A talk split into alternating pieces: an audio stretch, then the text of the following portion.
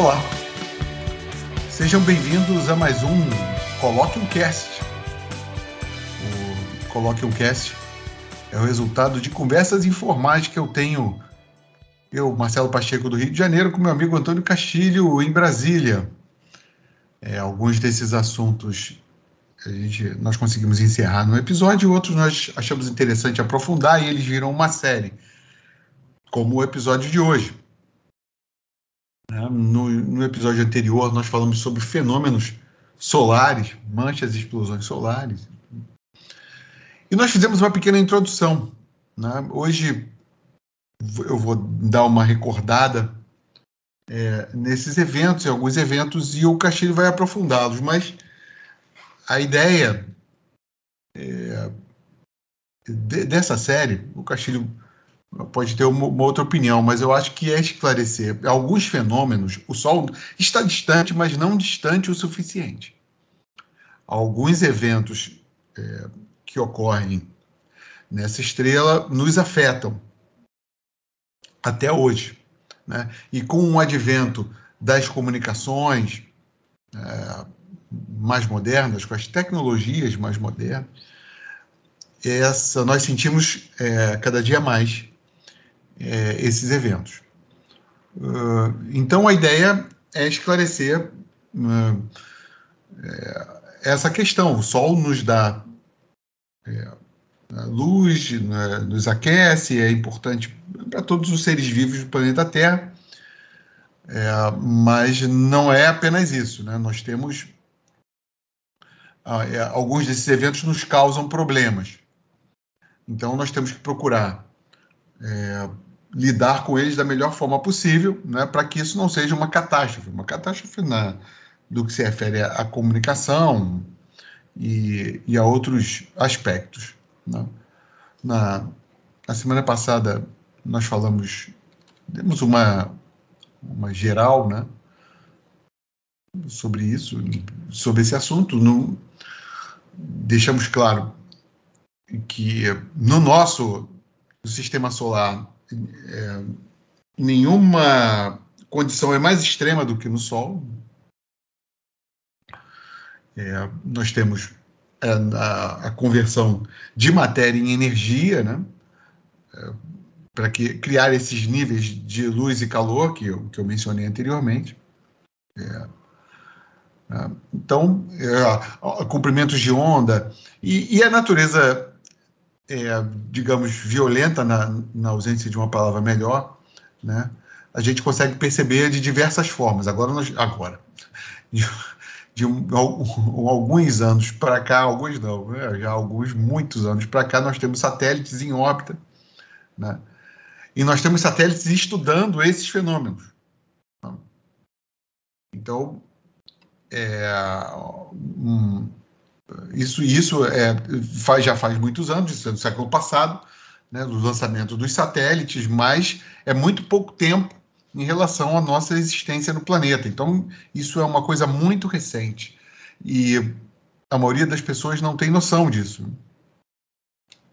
Nós falamos, o Castilho especificou mais, é, é com mais detalhes sobre massa coronal, explicou é, esse, esse explosões solares que esperem toneladas de hidrogênio, né, e às vezes na nossa direção, né, viajando em velocidades altíssimas. Né, isso induz, né, o Castilho vai me corrigir depois eu estiver errado, é, fortes correntes elétricas na nossa atmosfera. Né? Então nós temos isso aí, né? temos a nossa bela aurora boreal, que você já certamente já assistiram em filmes e viram em documentário. E, e... Mas também há interrupções na nossa, nas nossas telecomunicações, né, o nosso GPS, né, e mesmo distúrbio em redes elétricas. Eu vou, vou, vou não vou me ater né, a nenhuma teoria da conspiração, né, mas algumas falhas em redes elétricas já começam a ser atribuídas a essas explosões solares. É, o Castilho acredito que vai falar, além das explosões solares e manchas solares também. Mas, eh, voltando do resumo da nossa semana passada, então esses distúrbios afetam as nossas redes elétricas. Às vezes a culpa é da sua distribuidora, sim, é. Às vezes nós temos algum acidente né, que a, rede física é afetada, mas você, numa breve busca, nós já começamos a reconhecer que esses distúrbios nas redes elétricas é, são causados por essa influência desses fenômenos solares. Né?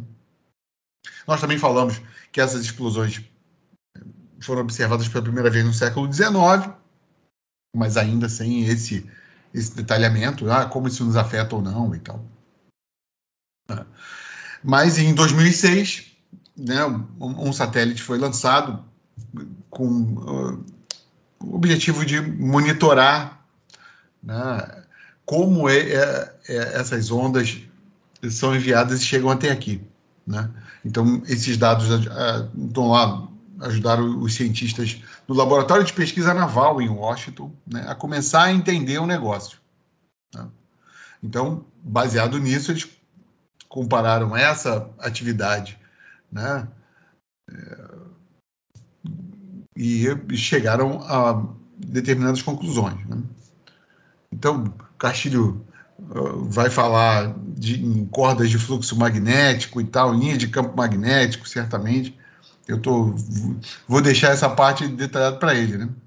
Mas é interessante a gente é, entender que do século XIX até agora, muito pouca coisa proporcionalmente foi descoberta sobre o Sol. Muitas, muito, há muito que se descobrir.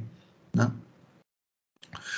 Mas a partir dessa sonda, a partir de 2006, né, a gente começa a entender esses fenômenos né, e procurar é, medidas para minimizar o impacto é, que, que nós teremos nos próximos anos principalmente. Eh, nós vamos conversando sobre isso. Eu queria dar bom dia, boa tarde, boa noite para o meu amigo Antônio Castilho. E, uh, Castilho, fiz aqui, aqui um breve resumo sobre a história toda, mas você tem mais a nos dizer. A palavra é sua. Bom dia, boa tarde, boa noite, amigos. Marcelo Pacheco, é um prazer mais uma vez estarmos aqui né, para falarmos sobre mais um, um assunto interessante, desafiante e que nos afeta diretamente, conforme você mesmo já relatou na nossa introdução. É, e nós estamos é, fielmente ligados à nossa estrela guia, né, que é o Sol. É, a sua rememoração foi muito é, contributiva e é só relembrar, a gente passou por alguns caminhos falando sobre as dimensões da estrela, é, de como ela. É claro que a gente falou de uma maneira bem superficial, sem aprofundar em detalhes, né? E ressaltar que nessa sua intervenção você colocou a situação é, da sonda Parker, né, que foi lançada para a gente poder é, ter uma, uma visão melhor do Sol e lembrar né, que lá, na, na, apesar de nós aqui na Terra estarmos a 149, 150 milhões de quilômetros, né?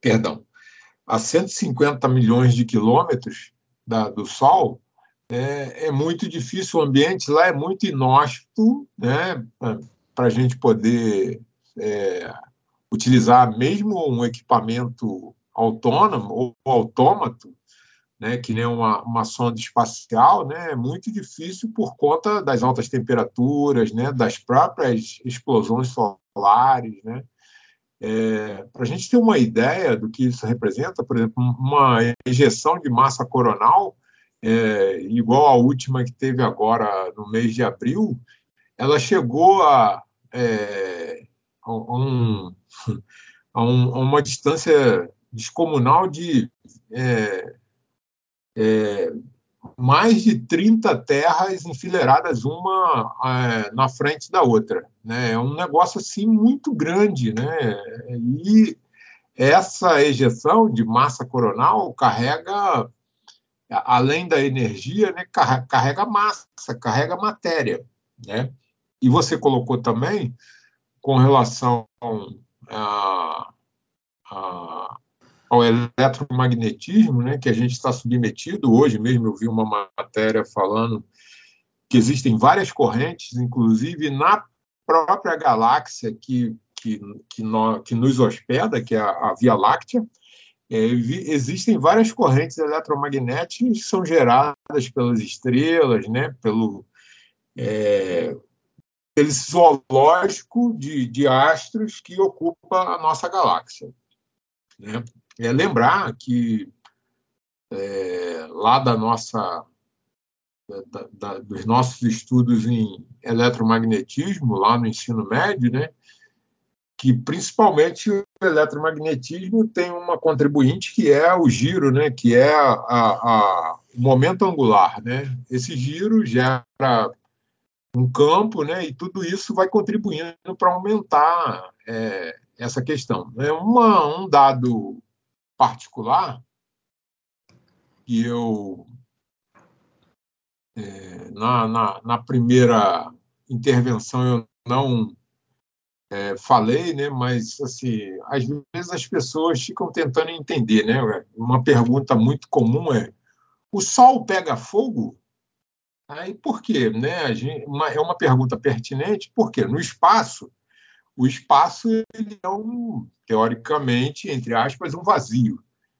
É, e sendo um vácuo, talvez não seja um vácuo perpétuo, mas um vácuo próximo a, a zero, é, não existe oxigênio, né? E lá no Sol ele é muito carregado de hidrogênio, que às vezes as pessoas ficam se perguntando como é que funciona isso. Então, naquela grande fornalha, como é que o Sol pega fogo se não tem oxigênio, né? Então, veja, os processos aqui na Terra em que nós estamos envolvidos e que acontece, por exemplo, a combustão, essa combustão acontece a nível molecular. Né? É, é uma combinação de moléculas que leva né, a duas moléculas de, uma de, de determinadas substâncias né, que se combinam para formar uma terceira substância. Né?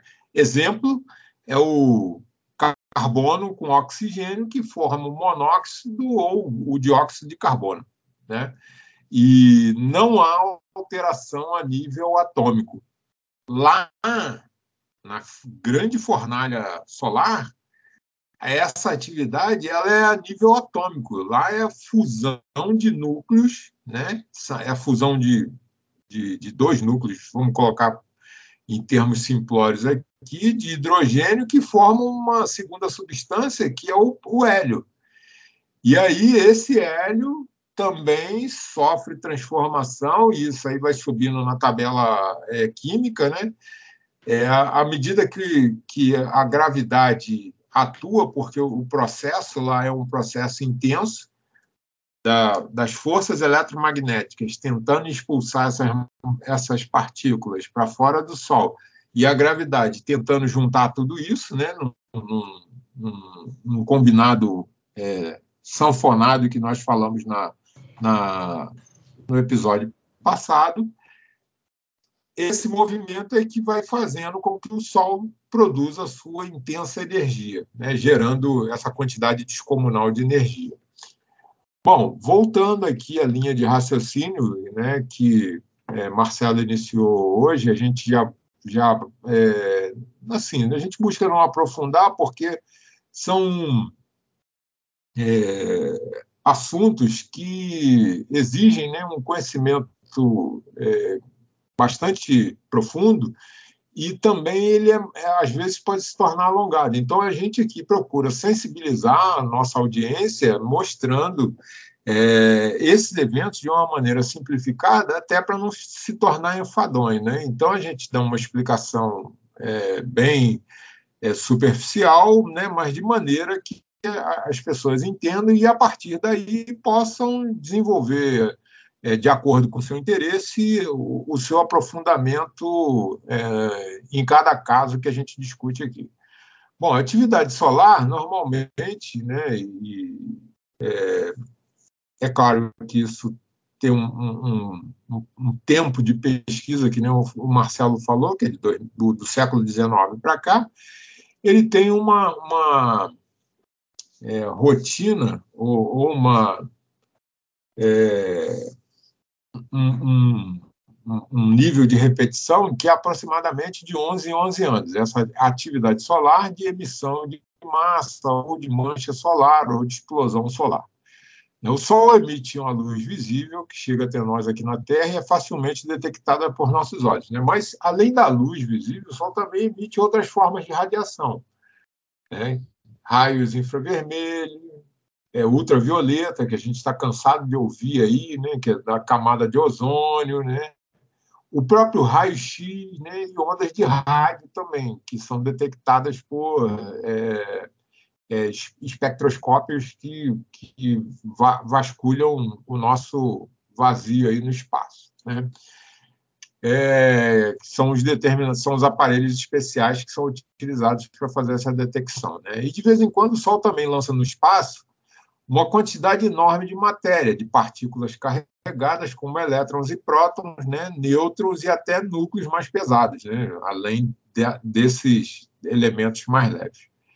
E isso acontece de 11 em 11 anos, né? É, que onde tem uma grande atividade. Né? E esse material é lançado é, é, de uma forma é, não direcionada, né? mas a gente que está na, na órbita do Sol, dependendo do, do momento do lançamento, essas partículas atingem a Terra. Né?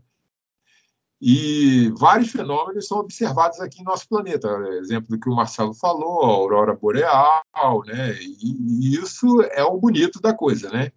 A complicação disso tudo é porque, né? A, o eletromagnetismo que eu, eu citei no, no início do episódio, ele contribui em função da grande quantidade de energia né, que é envolvida nesse processo, ele contribui para é, é, para fragilidade, em razão da fragilidade dos nossos sistemas, principalmente nossos sistemas elétricos e eletrônicos aqui na, na Terra, né, ele pode causar danos e sérios danos. É exemplo do que aconteceu em 1890 e pouco na, na, no próprio Canadá, onde vários telégrafos foram queimados, né, os operadores foram até atingidos naquela época, né? É, e hoje a grande preocupação é se né, o nosso. O, é, lembrando né, que a gente aqui é, não está tão é, desprotegido porque a gente tem a proteção do próprio campo eletro, eletromagnético da Terra, é, que a gente já comentou, é gerado em função do núcleo, né, que é um núcleo de metal né, que que tem no, no, no centro é, do nosso planeta, no miolo do nosso planeta, e em função do, do, da rotação da Terra que ajuda a gerar esse campo eletromagnético. Né? E, diferentemente, por exemplo, para a gente ter uma ideia de comparação, né, de Marte, Marte é o campo eletromagnético de lá é muito fraco porque o núcleo da, de Marte já está quase inativo e ele tem uma dificuldade grande de proteção. Então, todas essas partículas que a gente está falando aqui, que podem atingir a Terra, é, diante de uma explosão ou de uma tempestade solar, conforme todo mundo fala aí, lá, imagina numa exploração espacial, a gente mandando é, astronautas ou é, viajantes interplanetários para lá, como eles estarão suscetíveis à, à ação desses, é, de, de, desses elementos articulados que são emitidos pelas tempestades. Né? É, a gente falou também sobre o Sol por dentro e por fora, né? Que essas, é, principalmente houve uma descrição mais detalhada em 1968, quando Hans Bethe né, fez essa avaliação, né, falando das reações nucleares, né, que se processam continuamente, né, desde o do, do núcleo do Sol.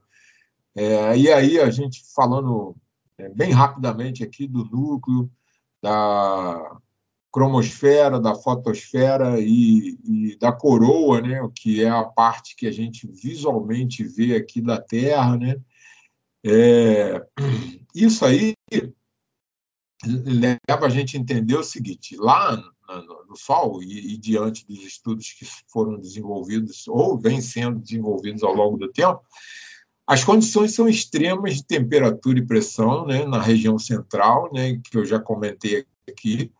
É, o, o, essas condições empurram, né, ou, ou a, a, a, essa condição extrema de temperatura e pressão ela faz com que a, a região seja central né, empurre os núcleos de hidrogênio um contra os outros, convencendo-os a, a, se juntarem e formar o hélio, que é a tal da fusão é, nuclear que a gente comentou aqui. Essa reação é a mesma que ocorre numa bomba nuclear, libera uma grande quantidade de energia. Né?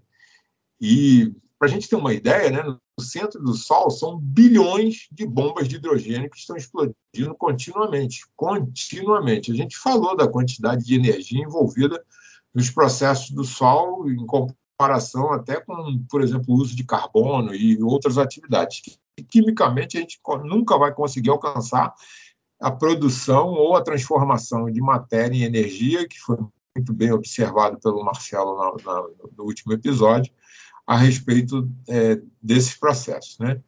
E a pressão de fora, né, que essas explosões exercem sobre a matéria, contrabalança a pressão para dentro exercida pela atração gravitacional, que é o grande mistério que até hoje se estuda, estuda, estuda. Né? O, é, Newton conseguiu, através da segunda lei de Newton, é, criar uma relação que envolve a, a, a, a gravidade, mas a gente não consegue entender como é que essa gravidade age, né? como é que ela funciona, porque, por exemplo, ela está envolvida em tudo. É, teoricamente, e sem é, querer aprofundar, porque existe hoje é, um, um, estudo gigantesco e está levando a muitas controvérsias a respeito de buracos negros, né? A velocidade é, de giro do, do disco externo do buraco negro, é, ele chega quase à velocidade da luz na, naquele giro que ele faz ali. E ele gira com matéria, com gases, né, uma série de coisas. Né? E, e isso aí gera uma quantidade de um campo eletromagnético gigantesco. E a partir disso pode gerar a, a emissão de raios gama, raio-x, né? até um meio de se detectar esses buracos negros. Né? E o equilíbrio dinâmico do Sol, que em razão desses estudos que nós eh, já citamos, né, ele tá, já dura, assim, face a esses estudos, já dura aproximadamente 10 bilhões de anos. E deve durar mais uns 10 milhões, né, até que o combustível das reações, que é o hidrogênio, seja totalmente consumido, e aí o Sol passa para uma outra fase. Né? É... Eu, vou, eu vou deixar o Marcelo, que ele tem algumas considerações a fazer, vou deixar o Marcelo falar e aí a gente continua aqui na explanação. É, quando você, você falou sobre o, é, sobre o espaço não estar vazio. Eu achei isso legal. É quando a gente imagina, quando a gente imagina a palavra espaço, a gente vai lembrar do espaço sideral, né? Então, né? Mas o, o, que nós entendemos como espaço aí bem entre aspas mesmo, entre os, os corpos celestes, né? Entre o Sol e os outros planetas, é, esse espaço, claro, estamos lá próximos do vácuo, né? Não temos o, o oxigênio, mas ele não está vazio, né? Ele, propriamente vazio. A gente tem ali todas essas ondas que você falou, né, Castilho? Tem, né? Gente, existe um, assim como existe no, no planeta Terra um, o nosso clima, né? Que você vai lá, consulta lá o, o tal do clima para saber que roupa eu vou usar hoje. Existe um clima espacial. Existe um clima espacial que, né, que, que é criado né, pelas condições né, produzidas pela atividade do Sol, que é a estrela desse, desse lugar aqui. Né? Então, existe esse, um estudo, né, a NASA ou outras universidades lá eh, do exterior fazem, o estudo desse clima. Né? Então, a gente está tentando entender esse vazio, esse, todo esse ambiente que tem em torno de nós aqui e tal, como se a gente estivesse tentando entender o clima do, do planeta. Né? A gente falou aí, no extremo, né? No extremo, essas tempestades, esse clima nos afeta, né? Mas é, o, a gente tem que é, entender que existem, existe toda essa radiação, né? Tudo isso né? girando por aí, né? A gente não, não consegue entender. Então, é, o, o vazio, é, é, o espaço, a gente entende eu, como leigo, você entende mesmo como um espaço vazio, apenas um espaço entre os corpos celestes, como se não houvesse ali uma atividade. Né? Enfim, é, o Castilho explicou, o, o, Sol é capaz de fazer um monte de coisas e tal. Né? E é, é tempestades é, é, que, influ, que influenciam o nosso campo magnético, tempestades geomagnéticas e tal, e, e, e outras coisas para lá. É, mas então, né, o, por que, que esse clima não acaba conosco? O Castilho explicou aí, né? Nós temos. Né, o, eu vou aqui recordar da minha, do meu ensino médio da magnetosfera, né, Castilho? Eu acho que é esse o nome. Né? O, o campo magnético da Terra a gente chama isso. Né? Acho que é magnetosfera. Depois você conserta aí. Perfeito. É isso mesmo? É isso, é isso. É, enfim. Então, né? E, e, e bem, isso, isso nos protege. Mas e, qual, quais são os efeitos? Né, é, disso. Né? É, a gente falou, tempestade de apagão de rádio, Castilho contou que isso aconteceu, radiação solar, né? partículas pequenas e movimentos super rápidos e tal. Né? Isso a, a NASA e, e, a Estação Espacial Russa observa, né? às vezes, para evitar o impacto dessa radiação, os sistemas dos satélites são desligados. Né? Os astronautas ou quem está lá na estação espacial vai para abrigo dentro da estação espacial e tal, um porão, existe isso mesmo. Né? E, enfim, de que forma nós, quer dizer, é, essa é a minha principal questão. A partir do momento que a gente descobriu que isso acontece, como nós nos preparamos para esses eventos, né? Que alguns chamam de eventos climáticos espaciais. Enfim, então você tem cientistas, organizações e tal, governos é, se preparando para esses eventos né, de, de, uma forma ainda incipiente. A gente é, existe, eu não sei onde eu li essa matéria, Caxi, mas tem um, nos Estados Unidos estão criando satélites agora para colocar em órbita rádio resistente resistentes à radiação. Estão fazendo esses, esses testes aí. Né? É, o, o, pessoal, é, por incrível que pareça, a galera que mexe na rede elétrica aqui na Terra, aquele cara que você vê pendurado lá, lá no, no poste ou na, na, na, nas grandes antenas de rede, é, isso, o, o traje está sendo reformado para que isso eles não sejam pegos de surpresa durante uma tempestade como essa. Né? É. Mas o, o, que nós, é, como é, réis mortais, podemos fazer? Né? É. Então, é, por enquanto, acho que não há é, nenhuma. É, nenhuma. A gente não tem como colocar o antivírus nisso, né, Castilho? Acho que não tem nem como é, segurar a fiação ou mexer na caixa de na caixa de força da nossa casa ou do nosso apartamento, do nosso para nós isso ainda nós vamos apenas é, é, nós temos apenas que minimizar esses efeitos, né, para que isso chegue para nós, para a maioria da população mundial, de uma forma um pouco mais suave, né? Não é isso? Perfeito, Marcelo. É, sem querer gerar polêmica, né? Lembrar aqui, você colocou muito bem aí a questão dos é, profissionais que trabalham nas linhas de transmissão, na manutenção das redes de distribuição locais, né? Nas é, essas linhas de transmissão de alta tensão que vão aí a mais de 500 mil volts, né? Algumas que saem direto das geradoras e tudo.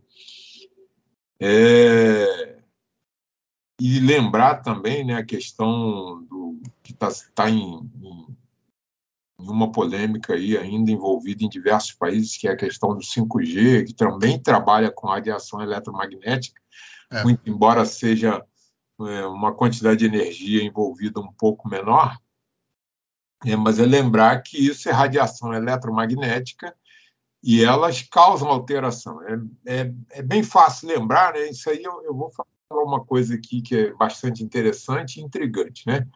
É, o ímã, aquele ímã que tem o norte, o polo norte e o polo sul, pequeno que a gente tem em casa, que a gente acostuma a conhecer desde pequeno na escola, né? E intriga a gente porque né, tem quando você aproxima o Polo Sul do Polo Norte, ele se atrai. Quando você aproxima o Polo Norte do Polo Norte, o Polo Sul do Polo Sul, eles se repelem, né?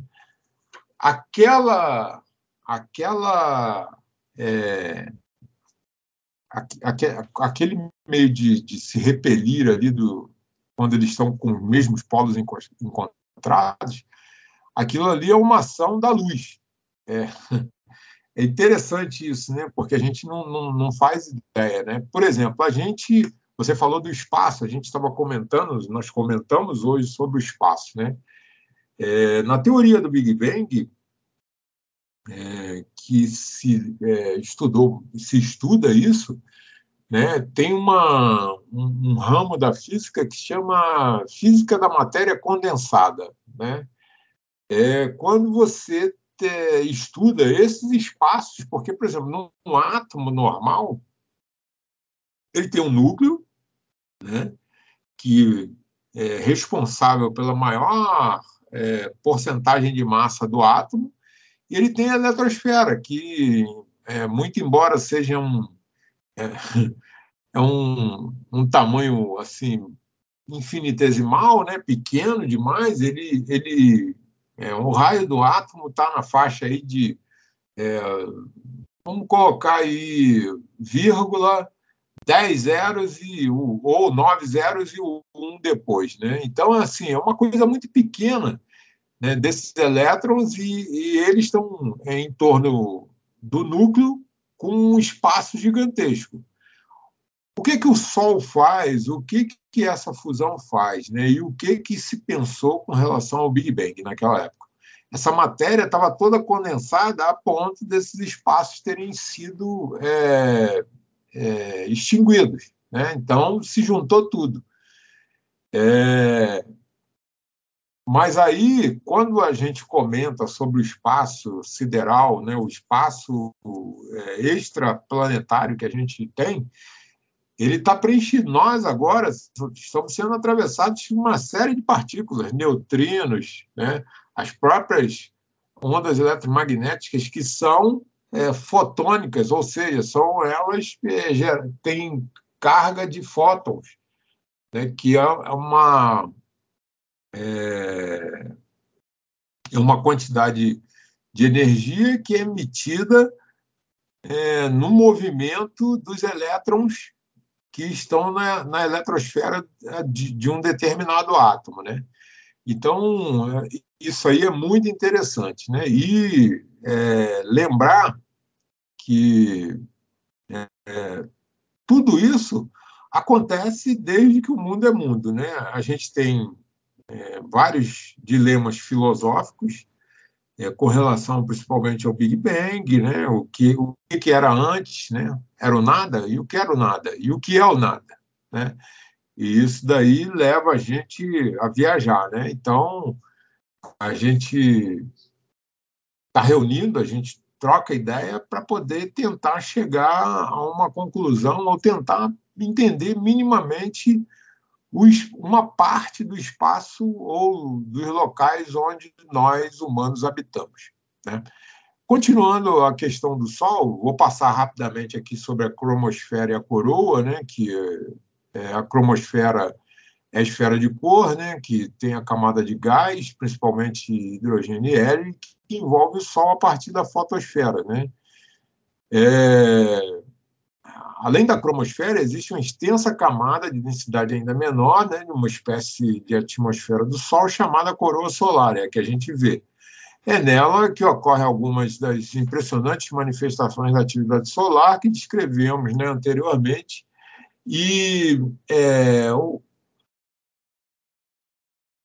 assim, a, a, densidade dos gases nessa região ela é, é, é, maior do que lá na cromosfera, que é mais interna, né? E a temperatura pode passar de é, da casa do milhão de kelvins, né? Para a gente ter uma ideia, é, um Kelvin dá em torno de 270, menos 273 é, graus Celsius. Né? Se está na faixa de milhão, é, aí vai estar em torno de 900 mil graus Celsius, alguma coisa desse tipo. Então, é uma temperatura descomunal. Né? E os fenômenos que ocorrem na coroa são fortemente ligados às presenças dos intensos campos é, magnéticos que se originam nessas regiões ou nas regiões internas do Sol e se espalham para toda a região externa. E, diferentemente do campo magnético da Terra, que é mais ou menos é, constante, que a gente está estudando, que ele está tendo flutuações, né? É, e vai de um polo a outro, as linhas de campo magnético na superfície do Sol são inteiramente regulares, não, elas não têm uma regularidade, né? E isso aí chama atenção. Né? E aí a gente entra propriamente na questão das manchas e na, na, tempera, na tempestade solar. É, é, esse é um fenômeno é, mais interessante, é, um dos mais interessantes que acontece na superfície do Sol, que é facilmente observado, né? É, que é, as, são as manchas solares, e essas manchas têm relatos né, que foram é, registrados por astrônomos chineses na antiguidade, né? e o primeiro europeu a observar e descrever sistematicamente foi Galileu, em 1613. Mas imagina, naquela época, sem nenhum instrumento, sem nenhum detalhe, era mais complexo. Né? Bom, a temperatura na região da mancha é menor que a temperatura nos seus arredores. Né? Enquanto a temperatura média do disco, do disco solar pode chegar a 6 mil kelvins, que é em torno de 5.700 graus Celsius, essas manchas né, é, de temperatura têm uns mil kelvins, mais ou menos. É, mais ou menos. É assim, é, é uma diferença é, relativa, né? E isso significa que a mancha é, é muito brilhante, né? É, e só aparece como escura por causa do contraste com sua vizinhança, que é ainda mais brilhante, que é o caso da, do fundo do Sol, essa situação toda. Né? Um outro detalhe interessante disso tudo que a gente está falando aqui é o seguinte: nas imagens que nós vemos no espaço, principalmente no espaço próximo nosso aqui, né, a gente fica se perguntando, né, por que, que aqui na Terra a gente consegue ver a luz do Sol e ver tudo clarinho aqui, né? Só à noite que escurece, porque o Sol está encoberto, ele está numa outra posição, a gente está oposto a ele né, pelo, pelo tamanho da Terra. E como é que lá no espaço, que ele está o tempo todo lá, lá é tudo escuro? É, é uma questão interessante que nos intriga, né? Pois é, né? A gente só tem essa luminosidade toda aqui na Terra porque a gente tem uma atmosfera. E essa atmosfera, dado a sua composição, permite ao nosso equipamento, que enxerga três cores básicas, né, que é o nosso olho, é, essas três cores básicas permitem, é, falando em termos um pouco mais técnicos, né, é que a gente tenha uma visão dentro de uma banda em termos de comprimento de onda que permita a gente enxergar a, luz da maneira que a gente vê aqui na Terra. Mas lá no espaço, que não tem a atmosfera, né, não tem essa variedade de elementos, aí fica tudo escuro, não, não tem. E aí é só radiação. A gente só tem como detectar com equipamento sofisticado, de, de alta tecnologia, é, para ver essas radiações. Né? Bom, uma mancha típica, né, uma mancha solar típica, ela pode ter o tamanho da Terra ou ser maior. É exemplo dessa que eu citei agora no mês de abril, que era imensa, gigantesca ela, e, poxa, engolia várias terras ao mesmo tempo. Né? O deslocamento né, observado, né, a gente pode medir né, é, através do período de rotação do Sol né, em torno dele mesmo, né, que é o caso da, da o mesmo tipo de rotação que a gente tem aqui na Terra, né? que, no caso do Sol, é em torno de 27 dias. Né? É... E por volta de 1850, o, o Heinrich Schwab ele constatou que o número de manchas solares né, segue o padrão periódico né, de a cada 11 anos, aproximadamente, se apresentarem. Né? É uma média isso, não é exato. Né? Bater o martelo, ah, todo, 11, 11 anos, 11, 11 anos, você vai lá, marca, vai, vai ver mancha, mancha solar. Não é bem assim, né? É, assim, é uma previsão e é uma média que, em que isso acontece, né? É, a essas manchas ocorrem outras manifestações espetaculares do disco solar, né, que são as erupções, né, as protuberâncias, e essas erupções são gigantescas, né, é, emissões que o Sol é, é, emite nos seus períodos de atividade. Ele lança uma quantidade de matéria enorme. Aí essa, essa matéria é, que é lançada no espaço, a composição dela é de elétrons, prótons, nêutrons e outras partículas também mais pesadas. É outro Outra questão dramática do Sol, né, durante esse período de atividade, né, que a gente acabou de citar, são as protuberâncias. Né? São enormes arcos de gás, né, esse gás, ele, em função de tudo que a gente falou aqui, de campos eletromagnéticos, temperatura, né, ele é um gás excitado e elas se estendem por centenas de milhares de quilômetros na coroa solar. Né?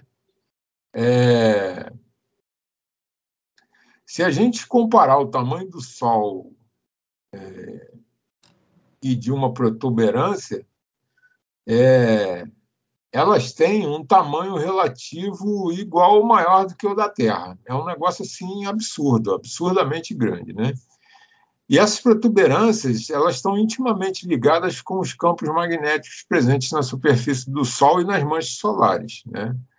É, elas costumam andar aos pares, as linhas de campo magnético saindo de uma e entrando na outra, sempre, isso é observado, isso tudo através de observação por telescópio e outras, outros equipamentos mais delicados para esse, esse tipo de observação. E elas seguem as linhas de campo magnético, né, que se originam é, na mancha é, com polaridade passando uma para a outra. Né? Esses ciclos de atividade é, é, já tiveram assim é, momentos baixos, né? por exemplo, é, nos 70 anos entre 600, 1645 e 1715, praticamente não apareceram manchas solares. Né? Aí esse período foi estudado por Maunder, né, em 22, e através da observação de anéis de crescimento da, de, de, caixas de árvore, né, ele conseguiu detectar isso. E ao que parece, né, em anos de grande atividade, os anéis na, das árvores ficam mais finos. Ele foi, fez uma comparação. Né? Tem estudo, o pessoal já detalha isso há muito tempo. Né? E um, um exemplo interessante né, dessa astronomia botânica é, é, esse do Maldner, que fez esse estudo relacionando aos anéis das árvores. Né? Isso aí foi relacionado com o isótopo de carbono 14 né, e tudo mais. Bom, Marcelo, é... tem assunto, né, Caxias? Tem assunto, né? Eu, eu, acho que a gente aí depois entra nos efeitos da atividade solar, né? Que aí detalha. A gente vai falar da preocupação que você, colocou hoje, eu não, não, não, explanei, né? Com relação da gente se preparar. Né? Os Estados Unidos vem, que é, é, é uma das nações mais avançadas, lógico, nesse campo, né? no, no, no campo da ciência, e já vem se preparando é, corporativamente, vamos dizer assim, para poder é, dirimir ou diminuir ou minimizar os efeitos dessas ações das atividades solares. Mas não é uma coisa fácil. Né? Para a gente ter uma ideia, se hoje os sistemas americanos, né, vamos fazer que tem um levantamento lá dos Estados Unidos, se os sistemas americanos de distribuição de energia fossem é, atingidos por uma forte interferência desses eventos solares, é, levaria assim, em torno de 50 anos para restabelecer e voltar ao padrão de normalidade que, que existe hoje. Isso aí levando em consideração o seguinte: é, toda a base tecnológica de informação, de comunicação, ficaria inoperante. E aí você imagina distribuição de oxigênio em hospital, monitoramento de pacientes em UTI e outras situações em função do uso de energia, distribuição de água, tratamento de água, né? É, é acondicionamento e, e, preservação de alimentos, né? tudo isso sofreria enorme, enormes danos, né? e isso causando, inclusive, é, muitas baixas na sociedade. É. Castilho, eu, o, que eu, o que eu estou fazendo é o, acionar de volta o relógio analógico do meu pai, do meu saudoso pai que deixou aqui para mim como herança, porque eu não quero sem ficar, é, sem saber as horas com um relógio digital que pode simplesmente apagar numa dessas explosões. Pois é, essa é só para a gente poder, a gente está conversando aqui, a gente consegue, a gente está se falando por imagem né, no aplicativo. Marcelo me mostrou o relógio aqui agora, né? Eu tenho um que meu pai me deu, né? Eu tenho um relógio desse automático, né? Com a corda automática. E eu comprei o meu aqui que é, é também não, não, não, na época não foi com essa intenção, mas eu, quer dizer, não, não era para me preparar com relação a uma explosão solar, mas era já me preocupando com o uso de bateria, toda hora você tendo que trocar bateria. É, é. E esse relógio aqui é muito prático porque ele é auto.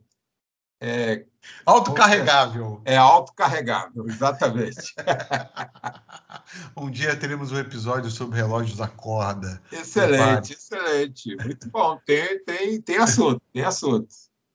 Então é isso, meu caro amigo Castilho. Vamos depois partir para nos aprofundar em mais aspectos dessa história do Sol aí, que tem história, né? Tem muita história. Isso aí. Então, bom, Castilho, bom dia, boa tarde, boa noite para você, para todos. É, nos encontramos no próximo episódio do Coloque um Cast.